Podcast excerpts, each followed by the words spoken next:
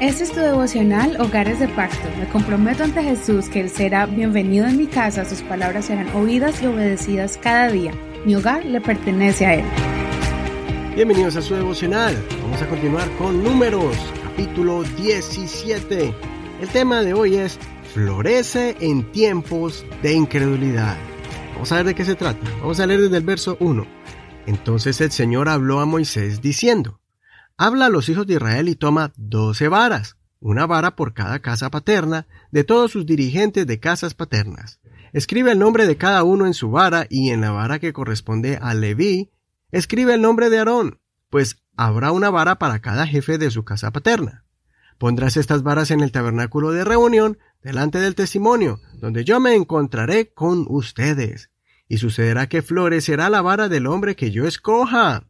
Así quitaré de sobre mí las quejas de los hijos de Israel con que murmuran contra ustedes. Moisés habló a los hijos de Israel y todos sus dirigentes le dieron varas, una vara por cada dirigente de cada casa paterna, doce varas en total. Y la vara de Aarón estaba entre sus varas. Luego Moisés puso las varas delante del Señor en el tabernáculo de reunión. Sucedió que al día siguiente Moisés entró en el tabernáculo de reunión y vio que la vara de Aarón de la casa de Leví había brotado, echado botones, dado flores y producido almendras maduras. Entonces Moisés llevó de delante del Señor todas las varas a los hijos de Israel. Ellos las vieron y tomaron cada uno su vara. Entonces el Señor dijo a Moisés, Vuelve a poner la vara de Aarón delante del testimonio, para que sea guardada como señal para los rebeldes. Así hará cesar sus quejas contra mí, para que ellos no mueran. Moisés hizo como le mandó el Señor, así lo hizo. Entonces los hijos de Israel hablaron a Moisés diciendo, He aquí que perecemos, estamos perdidos, todos estamos perdidos.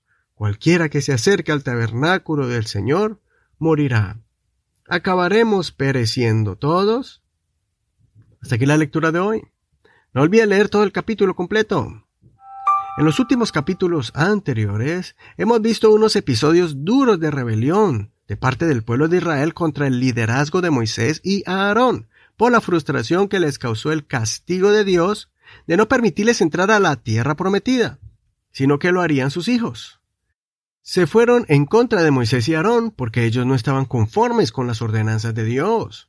Ellos no estaban contentos con lo que tenían, querían más. Ellos sentían que Dios también podía hablar en medio de ellos para tomar las riendas del destino del pueblo de Israel. No entendieron que Dios escogió a los líderes para dirigirles. En este capítulo vemos la solución a ese problema que estaba causando mortandad en el pueblo, y ya se había formado una grieta de división por el inconformismo y la duda que los rebeldes dejaron en los corazones del pueblo.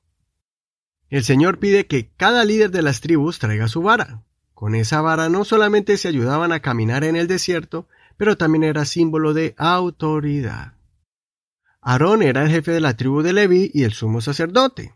La vara de Aarón apareció por primera vez como objeto importante cuando Moisés y Aarón se presentaron delante del faraón, y Dios le dio autoridad a Moisés y a Aarón ante el faraón al convertir la vara en serpiente de la serpiente de Aarón, se comió la serpiente de los encantadores egipcios. También todas las plagas que cayeron en Egipto vinieron por medio de la vara de Aarón.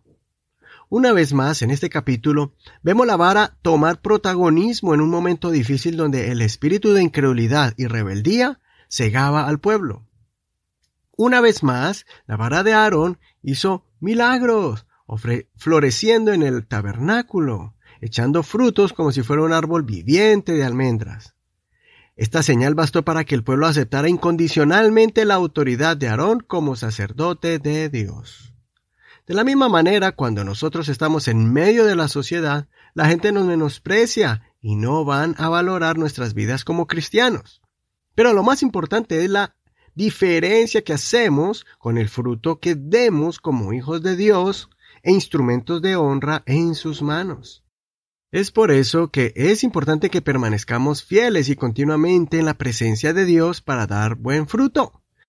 En Mateo capítulo 7, verso 20, Jesucristo dijo, Por sus frutos los conocerán. El Señor pide que nosotros demos frutos de arrepentimiento, de conversión, de transformación, que aunque estemos en este mundo y vivamos vidas comunes como todos los que nos rodean, debemos destacarnos en nuestra forma de vivir, diferente a los demás, porque nosotros somos escogidos para ser reyes y sacerdotes del Dios Altísimo, para interceder por nuestro prójimo delante de Dios.